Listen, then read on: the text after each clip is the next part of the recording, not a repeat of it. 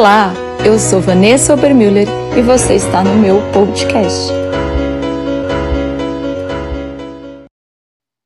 Senhor Deus tem mantido os olhos em ti. Eu te louvo pela vida de cada um deles. Senhor Pai, obrigado pelo teu imenso amor. Papai, em nome de Jesus, eu quero orar para que haja um ambiente, Senhor Deus, condizente com a tua palavra ser ministrada. Senhor, em nome de Jesus, que toda divagação de mente, todo sentimento, Senhor, todo ressentimento, toda mágoa, que o Senhor agora, como foi ministrado no louvor, que o Senhor, e nós cremos que o Senhor está aqui lavando os nossos corações, que os nossos corações possam se apresentar diante de Ti puros, Senhor, porque o Senhor abomina a contaminação. Que nós possamos, Senhor Deus Pai, como crianças, nos sentarmos ao redor da mesa, Senhor, nos sentarmos, Senhor, aos teus pés, para que a tua palavra venha de encontro ao nosso coração. Eu oro, Senhor, em nome de Jesus, pedindo que o Senhor venha a colocar anjos por todo o templo, Senhor, Deus Pai, em nome de Jesus, e que eles estejam batalhando em favor de nós, para que essa palavra transforme, para que venha a ser rema na vida de cada um dos teus filhos. É assim que eu oro e te agradeço, no nome de Jesus. Amém e amém. Dê uma grande salva de palmas ao Senhor. Aleluia. Queridos, uma pessoa que não enxerga, ela tem que andar tateando. Quando eu não enxergo, eu tropeço, eu estou, eu ando insegura. Eu tenho na minha família, eu tenho uma prima de primeiro grau que ela é cega de nascença, deficiente visual de nascença. E embora hoje ela tenha uma grande independência dentro de casa, possa se deslocar na rua, a verdade é que nem sempre foi assim. E quando ela está num ambiente onde ela não reconhece ou ela não conhece, ela precisa tatear aquele lugar, há um grande risco de tropeçar, de se machucar, uma grande insegurança em seu coração. Amém? Pelo fato de não conseguir enxergar. Então, se você fosse cego e vivesse na cegueira, não viveria apenas no mundo de trevas. Você não teria ideia de onde está indo. Se eu e você nós fôssemos cegos, não apenas não veríamos as cores, não veríamos as formas, não, não teríamos aquilo que a nossa visão nos proporciona, mas além de estar em, em escuridão, nós não teríamos a menor ideia para onde estamos indo. Precisaríamos de alguém para apontar a direção certa. Você precisa ir para cá. Alguém que nos desse o braço e você pudesse se apoiar e te conduzir de alguma forma até o seu objetivo. Se você estivesse em um mundo de cegueira, as pessoas poderiam enganá-lo ou enganá-la com muita facilidade. Amém? Você não saberia o que está acontecendo, você não saberia se estão é, te prejudicando de alguma forma, porque você não tem visão. Seria muito difícil ser capaz de descobrir o que está acontecendo ao seu redor. Viver no mundo de trevas é uma coisa horrível. E nós precisamos entender que existem diferentes tipos de cegueira e diferentes tipos de escuridão. Então imagine agora como seria fisicamente o que o tipo de vida que você teria caso você não tivesse a sua visão. Imagine por um minuto, por um momento, qual seria o teu tipo de vida, de que forma você levaria a sua vida se você não pudesse hoje contar com o seu par de olhos. Como seria vir para a igreja, como seria é, estar com o seu marido, com a sua esposa, com os seus filhos, se você não enxergasse. Você viveria tropeçando, incapaz de ver o caminho, dependente dos outros, sem direção, facilmente podendo ser enganado. Acontece, queridos, que essa é a forma pela qual a maioria de nós tem vivido. Sendo enganado, tropeçando, não sabendo para onde está indo, sem direção. Mas Deus quer que você tenha visão na sua vida. Diga isso para alguém. Deus quer que você tenha visão para a sua vida. Diga para outra pessoa: Deus quer que você tenha visão para a sua vida. O Senhor quer que eu e você nós tenhamos visão, amém? Abra comigo lá em Marcos 10, versículo 46. Eu confesso que Deus me ministrou nessa palavra ontem assistindo o desenho bíblico de Jesus com a Duda. E é tão lindo ver o que Jesus faz, né? Porque era a parábola dos tesouros do céu. E então mostrava do filho pródigo, mostrava de Zaqueu e mostrava do cego Bartimeu. E é sobre isso que eu quero falar. Amém? A palavra do Senhor diz assim: Marcos 10, versículo 46. Chegaram, pois, a Jericó. Quando Jesus e seus discípulos e mais uma grande multidão estavam deixando a cidade, o filho de Timeu, chamado Bartimeu, essa palavra Bartimeu, o Bar significa filho de, Bar Jonas, filho de Jonas, Bartimeu, filho de Timeu, amém? Que era cego, estava sentado à beira do caminho, pedindo esmolas. Diga assim, à beira do caminho. Assim que ouviu que era Jesus de Nazaré, começou a gritar: Jesus, filho de Davi, tem misericórdia de mim. Muitos o advertiam severamente para que se calasse. Contudo, ele gritava ainda mais: Filho de Davi, tem compaixão de mim. Foi então que Jesus parou, diga assim, parou, e pediu: Chamai-o. E assim foram chamar o cego: Ânimo, homem, levanta-te, ele te chama. Jogando sua capa para o lado, de um só salto, colocou-se em pé e foi ao encontro de Jesus. Indagou-lhe Jesus: Que queres que eu te faça? Que queres que eu te faça? Rogou-lhe o cego, Rabone, que eu volte a enxergar. E Jesus lhe ordenou: Vai em frente, a tua fé te salvou. No mesmo instante, o homem recuperou a visão. Diga assim: a visão e passou a seguir Jesus pelo caminho. Então Jesus veio a Jericó, ele desceu a Jericó com seus discípulos e havia uma grande multidão e um cego. E o nome dele era Bartimeu. E Bartimeu, Timeu significa impuro. Então ele não tinha uma boa fama, porque ele era filho do impuro, filho do imundo. E ele continua nesse processo, ele estava à beira da estrada ele estava implorando. Mas eu quero aqui abrir um parênteses porque há diferentes tipos de cegueira. E a primeira cegueira que as pessoas podem ter é uma cegueira física, uma cegueira natural. Como a que eu mencionei, que eu tenho uma prima que possui essa cegueira física. E era essa era a cegueira de Bartimeu. Bartimeu tinha uma cegueira física. A segunda cegueira que você pode ter é a cegueira espiritual. Você não vê o seu caminho para Deus, não pode ver nada. Imagine você viver uma vida toda sem saber, sabendo que de alguma forma algo mais lá fora, mas na verdade você não vê ou nem sabe para onde vai. Você não sabe nada sobre Deus, você não o conhece pessoalmente, você está vivendo numa escuridão espiritual. Esse é o tipo de cegueira espiritual. Você não sabe nada sobre Deus, não sabe nada sobre o seu, é, para onde você está indo, o que você deve fazer. O pecado, queridos, traz escuridão para a nossa vida. Eu vou repetir: o pecado traz escuridão para a nossa vida. Mas há uma outra forma de cegueira. Essa é a cegueira do propósito. Pessoas que não têm a menor ideia do propósito de Deus nas suas vidas. Não sabem para o que Deus a chamou, não sabem o que Deus quer fazer através dela, o que Deus sonhou para elas.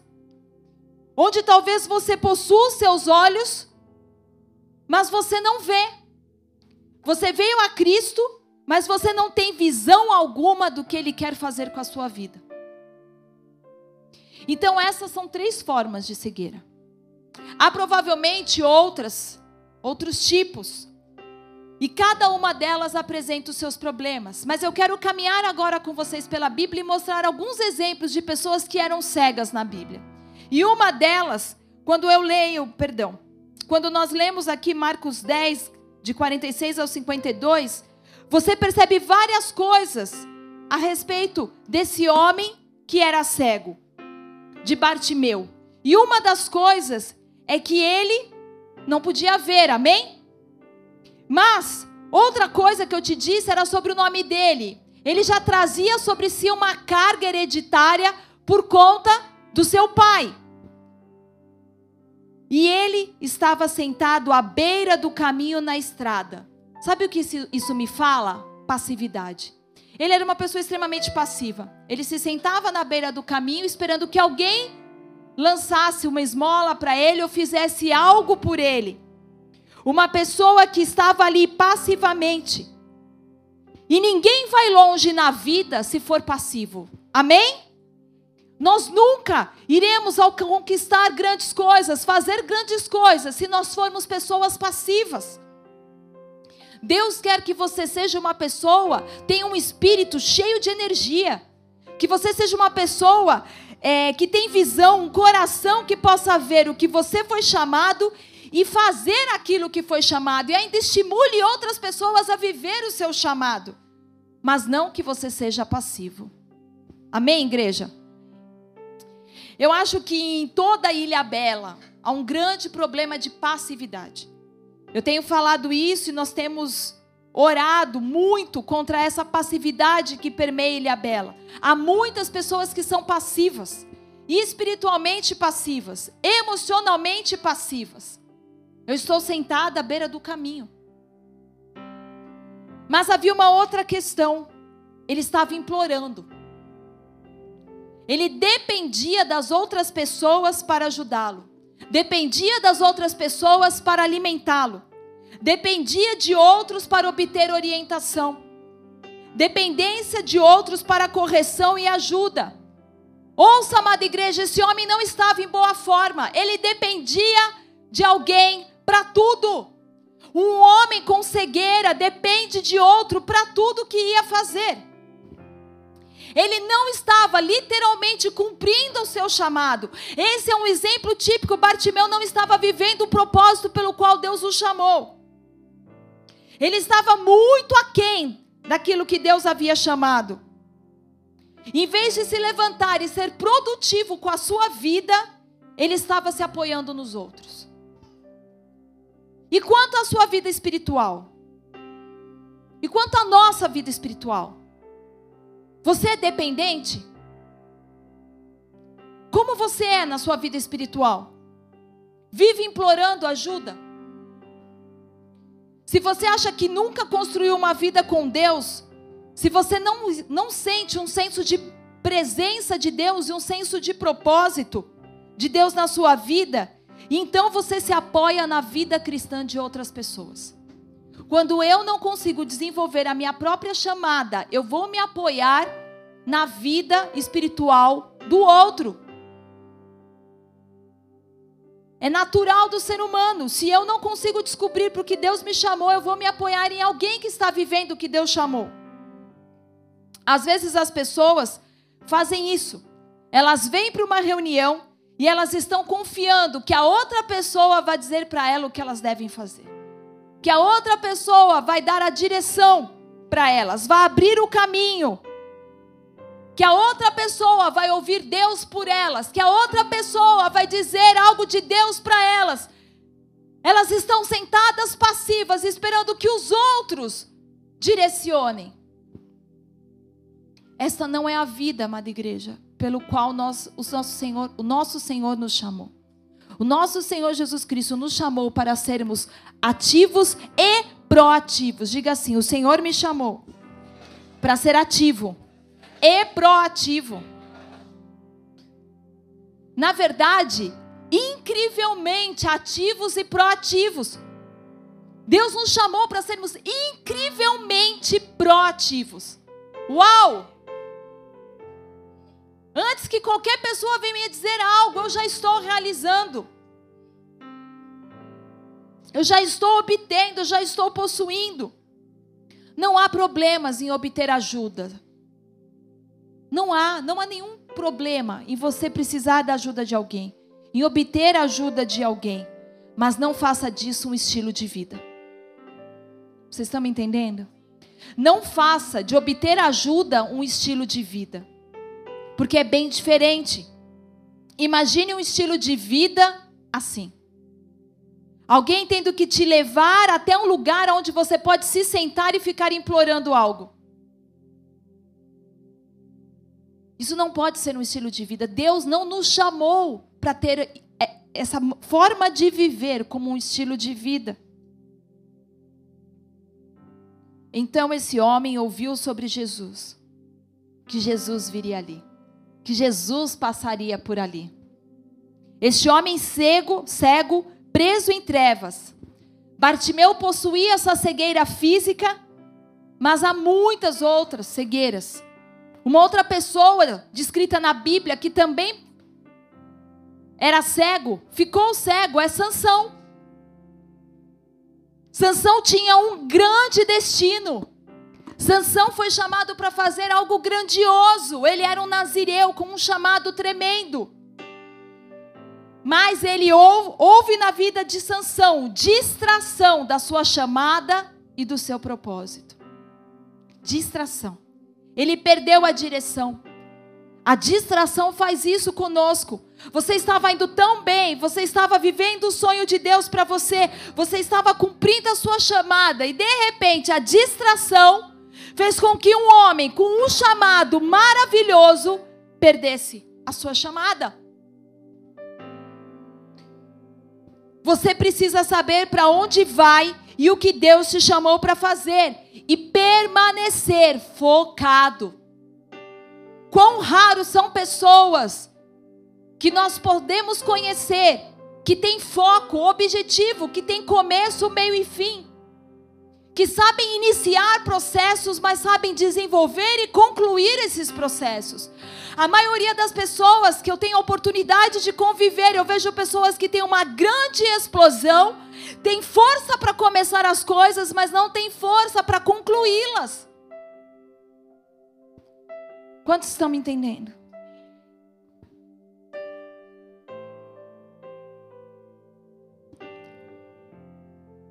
Se você não se não permanecer focado pelo caminho, você perderá a visão. Você sabe qual foi a distração de Sansão? Mulheres. Mulheres. Quantas pessoas se distraindo na igreja? Com homens e com mulheres. Envolveu-se num relacionamento que o cegava e acabou literalmente perdendo a visão física e espiritual. Aquele homem que tinha um propósito lindo, por causa da distração, ele acabou perdendo a sua visão física e a sua visão espiritual.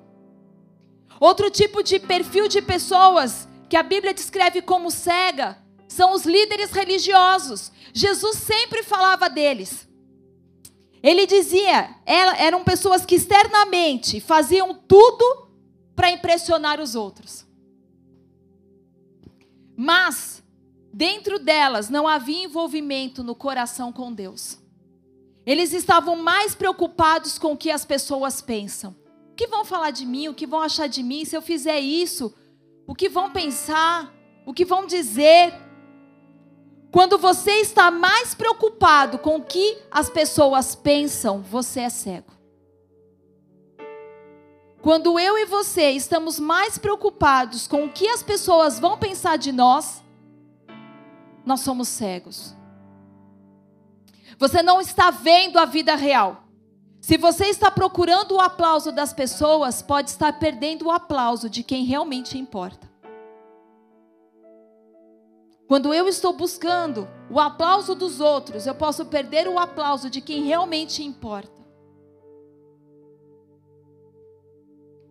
Os líderes religiosos eram cegos. Aliás, Jesus dizia que eles eram muito cegos. Não conseguiam ver. Tinham exteriorizavam uma coisa, mas por dentro não podiam conduzir outras pessoas a um lugar que eles nunca haviam chegado. Você jamais pode levar alguém a um lugar que você nunca esteve. Amém? Não tem como líder de adoração querer levar alguém à presença de Deus se ele nunca esteve lá. Não há como uma intercessão querer entrar num lugar espiritual se ela dentro de casa nunca esteve. Não há como você pegar uma pessoa e desenvolver a chamada dela se você mesmo não sabe qual é a sua. Amém? Não tem como você conduzir alguém a um lugar que você não chegou. Não tem. Não tem como você falar que vai ser pai para filhos se você ainda não levou, não descobriu a identidade de Deus como pai. Você não tem como levar pessoas a um lugar que você não esteve.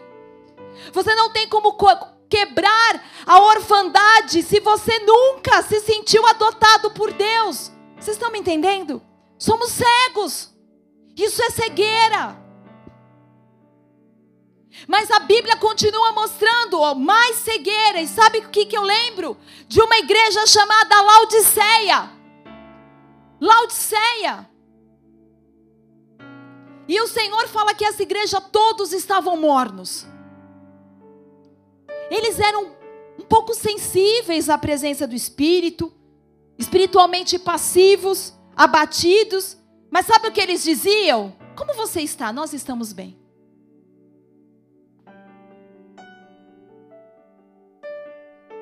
Porque estavam preocupados demais com o que os outros iam dizer. Pastora, meu casamento está uma bomba.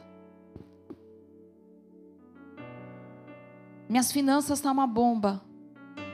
Minha vida com Deus está péssima. Mas quando eles eram questionados, eles diziam assim: Nós estamos ótimos, está tudo bem conosco. Olha o bola drama aí. Monte de candidato a bola drama. Olha que lindo que nós estamos na foto. Sabe o que Jesus fala para essas pessoas? Você é cego. Vocês são cegos. Vocês são uma igreja cega. Não consegue ver que é pobre, cego, miserável e nu. Vocês não sabem a necessidade que vocês possuem. Não estão vendo a apatia pelo qual vocês estão cercados. Passividade, mornidão, deixam qualquer pessoa sem visão. Escute, igreja: passividade, mornidão faz de você um cego. Pessoas passivas, pessoas mornas, perderam a visão de Deus, porque o reino de Deus é movimento, o reino de Deus está sempre chamando à existência coisas novas, o reino de Deus está sempre realizando, o reino de Deus está sempre libertando, o reino de Deus, quando ele chega, a atmosfera muda, mas quando não somos mornos, está tão bom aqui. Não, não, nós já chegamos num lugar confortável. Deixa eu me sentar aqui. Tá ótimo. Não preciso produzir mais, não preciso fazer nada. A mentalidade do reino é sempre, Senhor, para onde eu vou? Mas quem está no reino tem começo, meio e fim. Não adianta começar um monte de coisa, começo, meio e fim.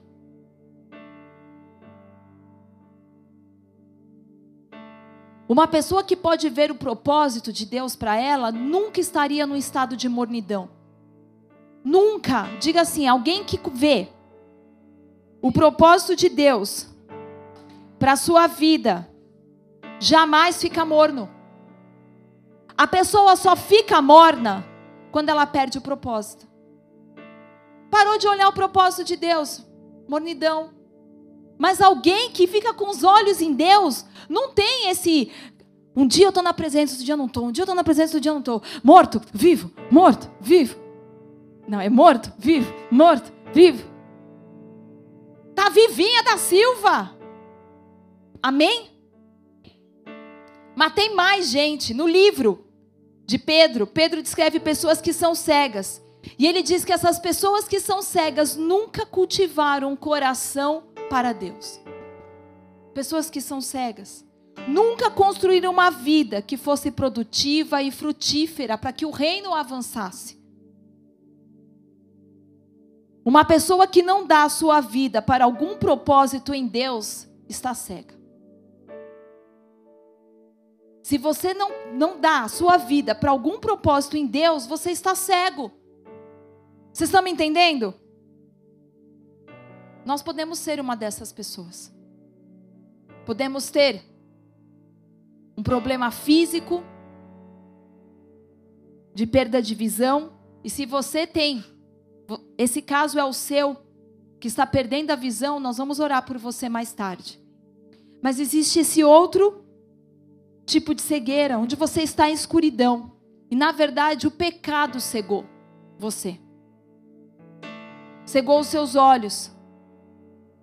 Talvez você esteja vivendo para impressionar as pessoas. E esses problemas de coração estão te deixando cego. Mas aqui está outra área que Jesus disse que nos cega também. Está lá em Mateus capítulo 7. Não julgueis para não serdes julgados. O Senhor fala assim: antes de você olhar o cisco no olho do seu irmão, veja a trave que há no seu. Sabe o que eu aprendo com isso?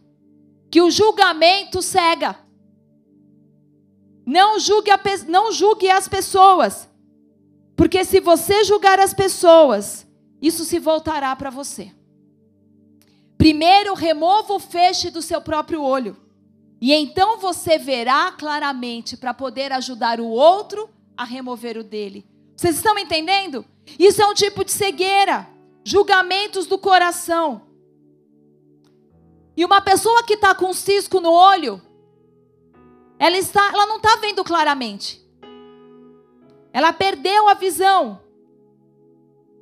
E ela não consegue mais ajudar as outras pessoas. Quantas pessoas estão nessa condição, nesse lugar essa noite? Quantos de nós que viemos para cá estamos cegos em algumas áreas das nossas vidas? Estamos cegos por julgamentos, estamos cegos porque queremos impressionar, nos preocupamos com o que os outros vão pensar, estamos cegos porque nos desconectamos do propósito de Deus para as nossas vidas. O cego Bartimeu estava vivendo uma vida miserável, uma existência miserável, uma vida muito chata. As pessoas provavelmente chutavam ele, tira o pé daqui, quando iam passar pela rua cuspiam nele. E sabe o que é pior? Ele não podia fazer nada sobre isso, porque ele nem mesmo sabia quem estava fazendo isso com ele. Então você imagina que uma pessoa, quando ela está cega, ela pode estar sendo cuspida, chutada, e ela ao menos tem ideia de quem é que fez isso comigo. Quando eu estou cego espiritualmente, eu não consigo discernir o que está acontecendo. Não consigo entender por que, que eu estou nessa condição. Um dia, ele ouviu falar de Jesus. Alguém falou com ele, alguém mencionou para ele que Jesus iria passar por ali e que ele poderia mudar a sua vida. Um dia ele ouviu que se Jesus tocasse nele, algo poderia acontecer. Ele ouviu que pessoas tinham sido ressuscitadas, que paralíticos estavam andando, que ele tinha poder para quebrar o poder do pecado que havia sobre a vida dele. Ele ouviu o que Jesus poderia fazer. Pessoas que estão cegas precisam ouvir o que Jesus pode fazer. Quando nós estamos inseridos num lugar numa cidade onde nós sabemos que as pessoas estão cegas para Jesus, elas precisam ouvir o que Jesus está fazendo. Elas precisam ouvir o que Jesus pode fazer por elas. Elas precisam ouvir o que Jesus fez na sua vida. É por isso que você precisa testemunhar. É por isso que você precisa parar de se importar com o que os outros vão pensar, vencer a sua vergonha e vir aqui e falar assim: olha, Senhor me abençoou essa semana com isso. Veja só, eu estava nessa situação e eu vi o Senhor fazer isso. Eu recebi uma oração e a minha filha foi curada. Eu recebi uma oração e o meu filho foi curado. Porque as pessoas que estão cegas, elas precisam saber que existe um Deus vivo que muda histórias, que muda histórias, que dá vista aos cegos, que dá que abre os, os ouvidos dos surdos, que dá voz aos mudos, que faz paralíticos andarem. Elas precisam ouvir. Porque quando nós começamos a falar, no primeiro momento, eles tiram barato, dão risada, mas depois eles param para ouvir. Eles param para ouvir. O que é que estão falando? Jesus era o único que poderia abrir os seus olhos. Jesus disse: Você me seguir não andará em trevas, mas na luz. Aqueles que andam comigo andam na luz. Pessoas que andam na escuridão não podem ver. E o que que Bartimeu faz? Ele grita. Sabe o que esse homem faz? Ele começa a gritar. E eu quero que você pegue isso, porque eu e você nós precisamos gritar para Jesus. Uma vez, bem no começo, há 12 anos atrás, quando a gente começou a plantar a igreja, eu lembro daquela palavra, acorde Jesus, que Deus me deu. Quando Jesus está no barco dormindo. Jesus estava dormindo porque ele tinha autoridade sobre toda aquela situação. Mas quando o Senhor ministrou comigo essa palavra, a primeira vez ele me disse assim: Você pode me acordar do seu barco. Você pode me despertar. Senhor, eu sei que está tudo sob o teu controle, mas não custa nada te dar uma acordada. Olha para mim, eu estou perecendo. Vocês estão me entendendo? Jesus é tão maravilhoso que você pode sacudir ele no barco. Eu sei que o Senhor está dormindo, mas acorda, Jesus. Embora ele não esteja dormindo, ele não se cansa nem se fadiga, amém? Mas muitas vezes parece como se o Senhor tivesse ido tirar um cochilo e te deixou ali, sozinho falando. Então você pode pegar essa, olha, aqueles discípulos ousados deram um tapinha assim no Senhor e falou assim: Senhor, não te importa que nós vamos morrer aqui? Ele vai te dar, né, uma carcada, falar, olha, você tem pequena fé, hein? E vai falar quieta para essa situação, aprende comigo, vamos lá. É isso que você tem que fazer numa situação como essa. Aprendeu? Agora não me acorda mais. Vocês estão me entendendo? Tem horas que você precisa gritar. Precisamos clamar por Ele para alcançar. Bartimeu recebeu algo que ninguém mais recebeu. Uau!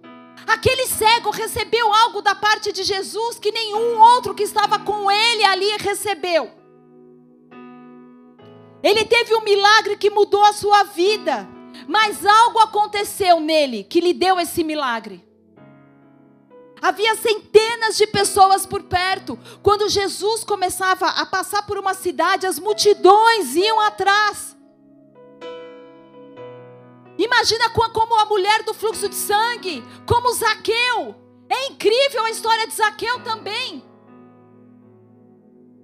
Muitas pessoas dizem que Zaqueu era desonesto, mas a Bíblia não fala isso claramente. Ele diz assim: se eu roubei alguém, então eu dou em dobro. Mas não diz, ele era um coletor de impostos. Subentende-se que ele era desonesto. Mas a Bíblia não fala isso claramente. Diz que se alguém eu roubei, eu quero restituir. Esse é o princípio que nós temos que guardar. Roubou alguém, tem que restituir. Vocês estão me entendendo? Se alguém eu defraudei, eu tenho que restituir. Mas esse cara que era tão pequenininho, entendeu que ele que tinha um Deus muito grande passando por ali. E com a maioria ficou na, na linha dos olhos de Jesus. Ele falou: Não, eu sou desprovido de tamanho.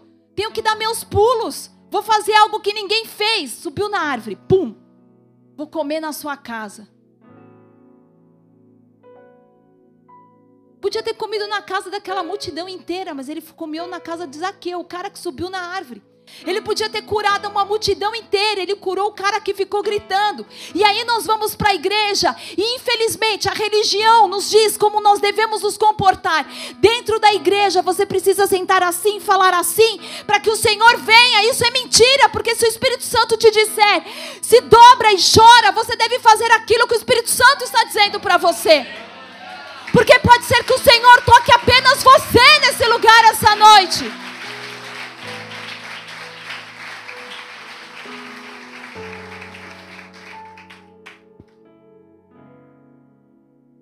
Uma pessoa escolheu acreditar que Jesus podia mudar a vida dele.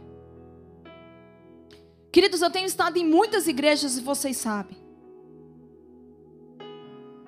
lugares onde existem pessoas que não foram salvas. E muitas vezes a gente faz o apelo e a fé sobe no coração dessas pessoas e duas pessoas entregam a vida para Jesus. Também tenho ido a reuniões onde Deus está se movendo e muitas pessoas são curadas e às vezes apenas uma pessoa é curada. Mas eu sei que nessas pessoas havia fé para aquele milagre, para que aquele milagre acontecesse para que aquela situação acontecesse. Esse negócio está ligado? Tá friozinho aí? Você está pondo a blusa? Eu tô, estou tô derretendo aqui. Não, mas acho que está ligado mesmo, que eles estão pondo a blusa aqui. Eu é que estou morrendo aqui. A fé vem quando nós respondemos a palavra de Deus. Diga assim: a fé vem quando eu respondo a palavra de Deus.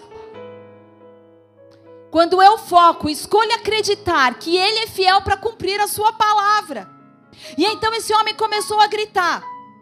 Agora escute, é claro que quando você começa a gritar e tentar ampliar a sua fé, estender a sua fé e procurar Deus, tocar Deus de alguma forma, não espere que todos fiquem felizes com isso. Quando você começa a ser o diferentão, a diferentona, não espere que todo mundo fique feliz com isso. Eu lembro que quando eu ia servir no, no, no, Isso que era no bola, hein, irmão? Imagina se fosse numa igreja tradicional. Eu ia lá no bola de São Sebá. Logo quando a gente chegou aqui, eu ia lá e eu, na hora da adoração, irmão, eu pulava, eu chorava. Aí eu lembro que uma vez uma irmã, quando eu fui pregar e ela me escutou pregando, com certeza o Espírito Santo a constrangeu, aí ela veio, pediu o microfone no altar e falou assim: Rebeca estava lá. Ela falou assim: Olha, eu queria te pedir perdão porque eu sempre te julgava. Eu falei assim: Quem é essa Paquita loira? Tenha certeza que quando você grita, nem todo mundo vai ficar feliz. Quando você está lá na presença, quando você está vivendo coisas com Deus que as outras pessoas não estão vivendo, elas não vão se alegrar. Vai ter pessoas que não vão se alegrar com aquilo que Deus está fazendo na sua vida. Amém? Não vão. Mas não espere que todos fiquem felizes por você se libertar de velhos padrões. E eu vou te explicar por quê. Que nem todo mundo se alegra quando você rompe com velhos padrões. Todo mundo quer te manter aonde você estava. Quando eu me converti, eu descobri rapidamente que tinha lugares que eu não tinha mais vontade de ir. Tinha coisas que eu não tinha mais vontade de fazer. E os meus amigos não ficaram felizes porque eu estava fazendo escolhas melhores. Ao contrário, eles queriam de toda forma que eu permanecesse fazendo aquilo que eu fazia antes. Quantos entendem isso? Eles não se alegraram. Não se alegraram porque eu tinha encontrado um propósito de vida. Eles queriam que eu permanecesse fazendo. É que nem a pessoa que é alcoólatra. Para de beber, os amigos do bar não estão mais alegres porque você encontrou Jesus, ainda que eles saibam que a melhor coisa para você está fora daquele boteco. Eles não estão felizes que você não está mais naquela balada. Eles não estão mais felizes, não estão felizes porque você agora é o diferentão. E eu estou profetizando, espero que esse seja você, que quando recebe um nude no teu celular, não abre e fala, ó oh, cara, me respeita, para de mandar isso para mim. Mas se você se importa se eles vão te chamar de viado, porque não quer ver? Amém? E para de ser legalista e religioso, porque a igreja é para te ensinar e para te instruir. Não é para ficar alisando o pecado de ninguém. Você fica lá, não, vão pensar o que de mim? Vão pensar agora o quê? Não tem que pensar nada. Você tem que estar com os olhos focados para o que Deus te chamou para ser. É bitolada, lavagem cerebral, não interessa, eu estou feliz, foi isso que Deus me chamou para ser.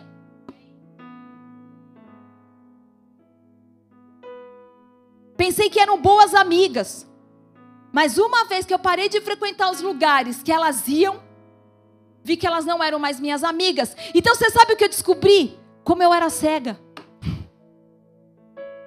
Eu era cega, porque eu achei que eu tinha muita amiga. Duda virou para mim e falou assim: Mamãe, quantas amigas você tem da época de escola? Eu falei: Nenhuma. Todo mundo espanou. E hoje eu olho para elas, porque Facebook te deixa ver. E eu vejo a vida de cada uma e eu vejo que a maioria virou piriguete. Era o meu destino.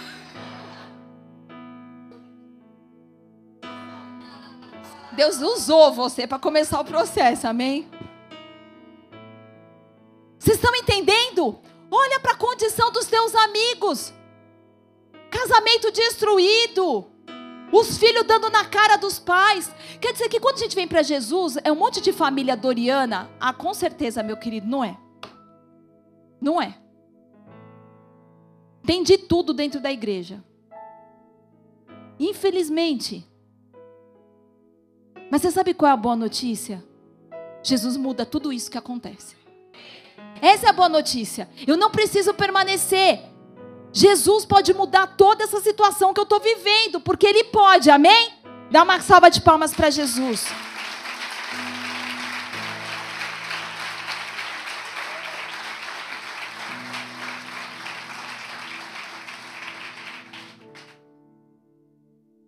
Agora, seremos desafiados por nossas decisões. E eu quero te perguntar: será que você tem tomado decisões que têm desafiado alguém? Nossa, agora ficou bom, agora ficou um ventão aqui. Olha, tem até uma nuvem de glória aqui, ó. Será que você tem tomado decisões que têm desafiado alguém? A gente tem o hábito de, quando está ouvindo uma pregação, sempre pensar em alguém que deveria estar tá sentado ouvindo essa palavra. É você, irmão. Amém? Será que eu tenho, a minha vida tem desafiado alguém? Será que eu tenho tomado decisões que têm desafiado? Será que você tem tomado decisões que desafiam suas finanças? Decisões em torno, em torno do modo como você administra a sua vida? Você pode tomar decisões e começar a agir, e a sua própria ação vai desafiar as pessoas. Você se decide a fazer algo, começa a agir em relação a isso e a sua própria ação começa a desafiar as pessoas que estão à volta de você.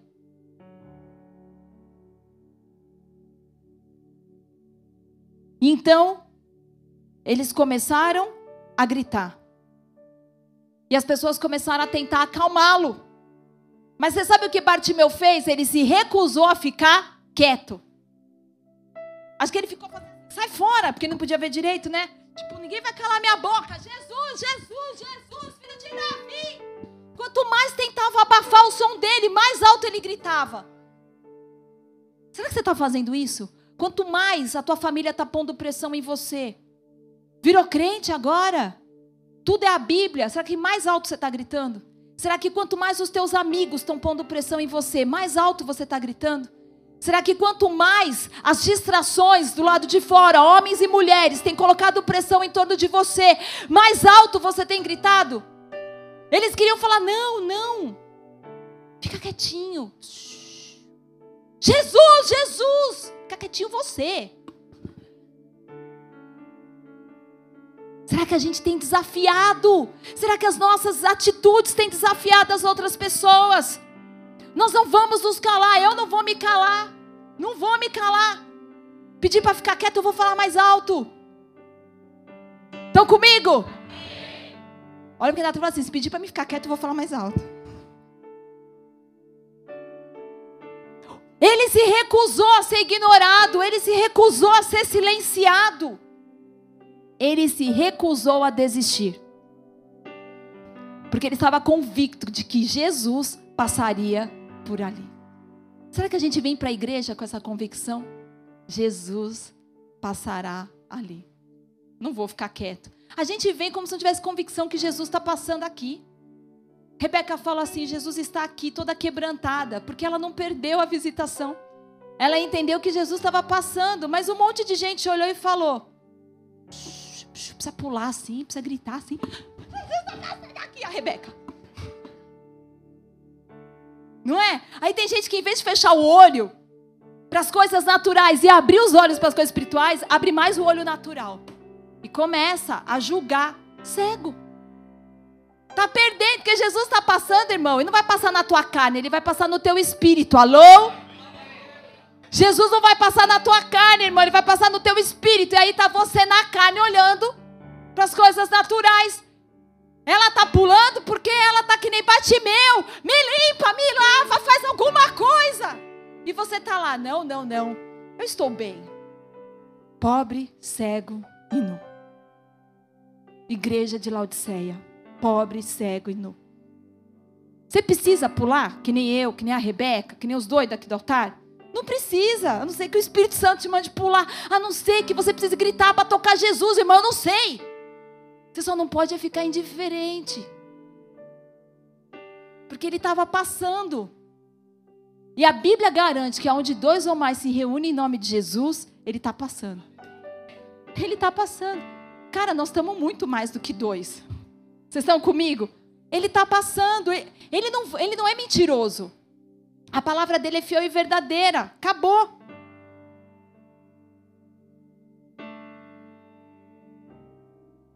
Havia fé no coração dele. Ele passou de passivo. O que, que ele faz? Ele se levantou, jogou o manto para o lado e falou: Chega, Cansei de ficar na beira do caminho. Cansei de ficar pedindo esmola. Cansei de ser um peso morto. Cansei, eu cansei. Eu quero produzir algo. Eu quero fazer algo. Eu quero saber qual é a minha chamada. Eu cansei de ser cego. Eu cansei de tatear no escuro. Eu cansei das pessoas cuspirem na minha cara. Eu cansei de me chutarem, de me chamarem de cachorro. Eu cansei. Eu não, Deus não me chamou para isso. Eu não sou um fracasso. Eu não sou uma perda de tempo. Eu não sou fruto de, de, de escolhas erradas. Eu sou o melhor de Deus. Eu sou imagem e semelhança do Altíssimo. E se Ele está passando, Ele vai me ouvir.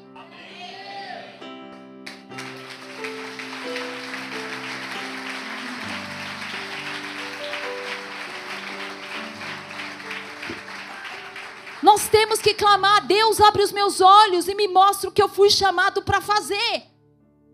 Abre os meus olhos, eu quero saber o que eu fui chamado para fazer, qual é o propósito da minha vida. Irmão, você precisa de Deus para te ajudar isso, porque só quem fez o teu manual pode te dizer quem é você. Vocês estão me entendendo? Só quem escreveu o teu manual de vida. Isso é tão lindo, porque quando a gente nasce, Deus já deixou o manual. E as pessoas ficam procurando manual de vida no Paulo Coelho, manual de vida no Deepak Chopra, manual de vida no Evangelho segundo Allan Kardec. E o teu manual de verdade está aqui. Você é imagem e semelhança de Deus. E o Senhor diz, palavra que eu amo em Jeremias 29, 11: Eu é que sei os pensamentos que tem a vosso respeito. Quem sabe os teus pensamentos na verdade? Senhor. Eu é que sei os pensamentos que tenho a vosso respeito. Eu amo escrever, eu amo ensinar, eu amo aconselhar desde a minha infância. Mas quando eu comecei a fazer essas coisas dentro da minha chamada, eu percebi que havia uma dimensão inteira que eu não teria acessado jamais se não fosse em Deus. Amém? Eu escrevia, eu aconselhava, as pessoas sempre me procuraram para pedir conselhos. Mas quando eu entendi que esse era o propósito de Deus na minha vida, eu entendi níveis que eu poderia viver com Deus, de intimidade com Deus, de revelação da palavra, que eu jamais saberia.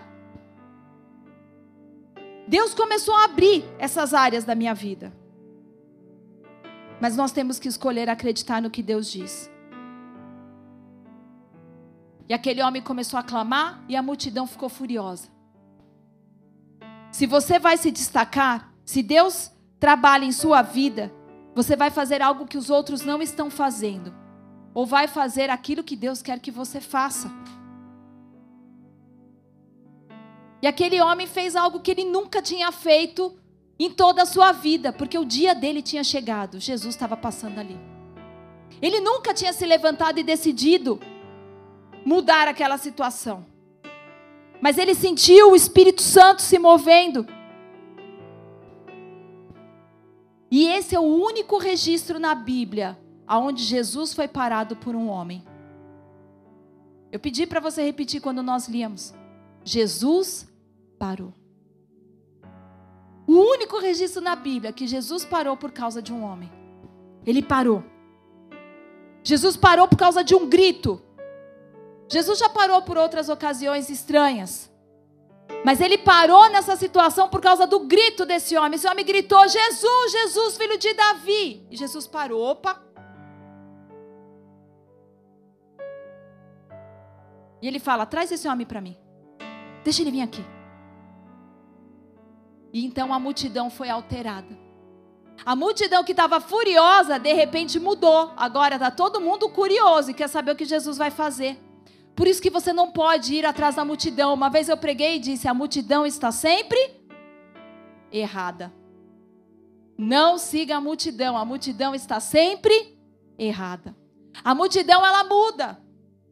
A multidão primeiro queria dar no aquele cara, porque ele não ficava quieto. Daqui a pouco agora a multidão toda, não, vai lá, vai lá, oi. Jesus quer você. Ó, eu estava junto, eu estou aqui, Jesus. Vamos ver se sobra alguma coisa para mim. Quantos estão entendendo? Jesus foi para a cidade e eles dizem como é maravilhoso, Jesus é o nosso herói. Na hora que ele cura Bartimeu, eles falam: Uau, esse é o Messias. Ele é incrível, ele é grande, ele é o cordeiro. E dali três dias eles iriam crucificá-lo. A multidão está sempre errada. Primeiro, agora estavam tudo felizes quando viram o milagre, mas dali três dias, essa mesma multidão iria crucificar Jesus. A multidão é volúvel. Por isso você não pode seguir a multidão, você tem que estar focado em Jesus. E esse homem se levantou. E eu quero que você veja algo que ele fez. Ele usava uma roupa, provavelmente uma roupa de mendigo, uma roupa própria para ficar ali pedindo esmola. Toda a sua identidade estava envolvida em ser um mendigo. Quem você é? Eu sou um mendigo. A roupa dele era de mendigo. Aquela roupa dava permissão para que ele ficasse sentado na rua implorando. Ele tinha licença para implorar. Olha, eu sou cego de nascença, eu fico aqui pedindo. Quando Jesus passou, ele podia ter pego a roupa de mendigo dele e ter ido. O que, a Bíblia diz que ele faz? Jogou fora. Isso é incrível, não perca os detalhes. Bartimeu, quando se levantou, ele jogou fora a roupa de mendigo. Por que, que Bartimeu fez isso? Por que, que ele pegou aquela capa de mendigo e falou: Tó, estou jogando fora. Eu estou jogando fora tudo que me liga ao meu antigo modo de vida. Diga assim: jogue fora. Diga para alguém agora, como profeta: joga fora. Tudo que liga você ao seu antigo modo de vida. Estão comigo? Na hora que o cara viu que Jesus estava passando ali, ele falou: essas roupas não servem mais para mim. O meu estilo de vida antigo não dá para mim andar com ele. Joga fora. Se você quer obter visão para a sua vida, quantas pessoas querem obter visão de Deus para a sua vida? Você precisa jogar coisas fora. Aquilo que está te impedindo. Atitudes que têm retido o que Deus tem para você. Há hábitos que te retêm, joga fora. Há conversas que te retêm, joga fora. Cada um sabe o que tem retido. Você de estar tá vivendo o que Deus tem para você. Joga fora. Existem padrões de compromissos atrapalhando a sua vida? Joga fora. Porque aquilo não vai mais fazer parte do seu futuro. Bartimeu falou: No meu futuro não tem lugar para você. No meu futuro não tem lugar para ser mendigo. No meu futuro não tem lugar para voltar nem por um momento para aquilo que eu deixei para trás. Tchau, tchau. Eu estou indo para algo novo. Não dá para deitar vinho novo em odre velho. Não dá para andar com Jesus e carregar o mundo junto. Joga fora. Porque hoje é uma noite de mudança. Joga fora. A falta de perdão e amargura por causa do que aconteceu com você, joga fora. Desilusão amorosa, joga fora. Não deixe que as coisas antigas te mantenham trancado. E então ele vai diante de Jesus, Jesus pergunta: O que, que você quer? Eu quero te dar uma dica. Quando você vai diante de Deus, de Jesus, você tem que saber o que você quer da vida. Estão comigo? Você imagina Jesus perguntar para você assim: O que, que você quer? Hum... Posso pensar? Eu posso pedir ajuda para os universitários? Quando você vai diante de Jesus, você tem que saber o que você quer. Porque na hora que ele te pergunta, você precisa dizer assim: o cara não titubeou. O que, que você quer que eu te faça, meu? Quero ver que eu torne a ver, eu quero os meus, a minha visão de volta, eu quero a minha visão de volta. E se nessa noite eu creio que Jesus vai perguntar para nós: o que você quer que eu te faça? Você não pode querer aquilo que ficou para trás, porque Ele quer saber o que você quer de volta. O que é que você quer de volta? O que você quer de volta?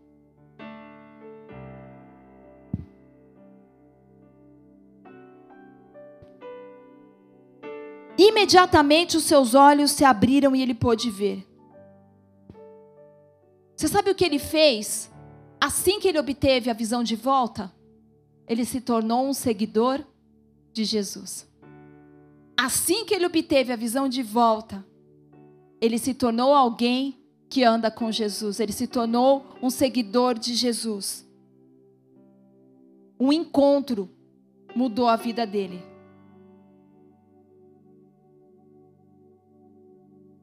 Bartimeu foi passivo, desligado, dependente, precisava de um toque de Deus.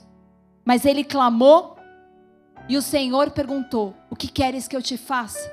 E esses somos nós nessa noite. Quantos de nós precisam da mesma pergunta, do mesmo toque, do mesmo milagre? Se você não conhece Jesus, se você nunca entregou a sua vida para Ele, o primeiro nível é entrar em relacionamento. O primeiro nível para você então é esse. Quando você dá a sua vida para Jesus, todo mundo que já entregou a vida para Jesus sabe, a primeira coisa que ele faz, ele abre os nossos olhos para as coisas espirituais. E a gente começa a entender, a perceber, a discernir coisas espirituais que antes a gente não via nada, é ou não é? Mas a segunda área onde nós podemos estar cegos o pecado nos cega e a nossa vida é roubada. Aonde o pecado tem cegado você? Desobediência, insubmissão, rebeldia, sedução. Aonde o pecado tem nos cegado? Nós achamos que estamos indo bem e não estamos. Talvez algo está segurando você. Até essa noite você precisa se livrar. Joga esse manto para trás. Fala tchau. Joga fora.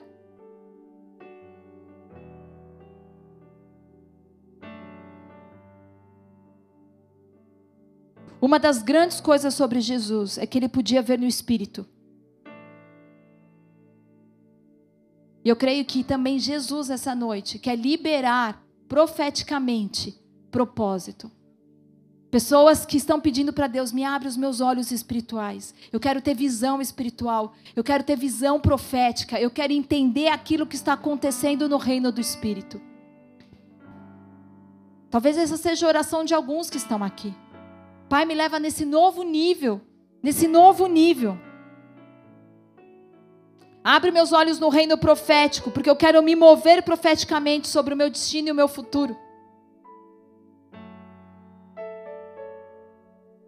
E esses são os apelos que eu quero fazer. Será que nós poderíamos nos mover dessa forma essa noite? Eu quero pedir que o louvor suba. Eu quero que você curve sua cabeça, feche seus olhos.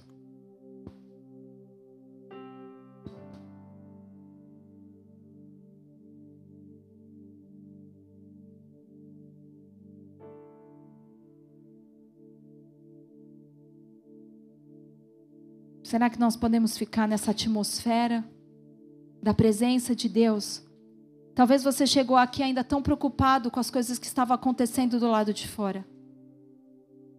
Com a semana atribulada, com um dia onde você ficou aborrecido, chateado.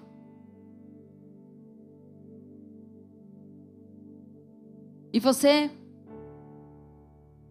no início do louvor, não, não percebeu que Jesus estava passando.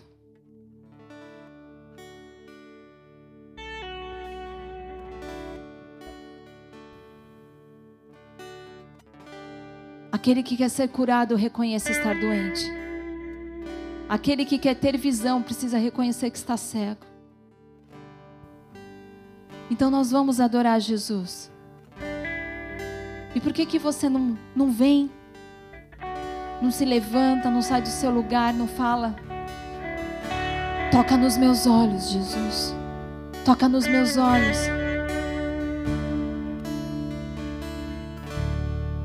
Talvez você precise jogar fora algumas coisas. Jogar o manto fora. Talvez você tenha se visto tão passivo. Bartimeu se levantou e caminhou em direção a Jesus. Talvez você ainda está perdido com relação ao seu propósito. Abre os meus olhos. Abre os meus olhos. Se você sabe que há coisas que Deus está dizendo dentro do teu coração, no teu espírito, para você se levantar e se libertar, por que, que você não vem à frente? O orgulho cega. Eu declaro todo espírito de sedução, todo espírito de encantamento, todo espírito de incredulidade quebrados. Nós denunciamos esse espírito nesse lugar essa noite. Eu declaro ampliação no reino profético. Para que aqueles que estão falando, Senhor, eu quero que os meus olhos espirituais sejam abertos. Eu quero acessar novas dimensões do Espírito. Posso entrar nessas novas dimensões. A fé tem que ser aumentada. A fé tem que ser acrescentada. Por que, que você não vem? Vamos, vamos. Seja um Bartimeu nesse lugar essa noite.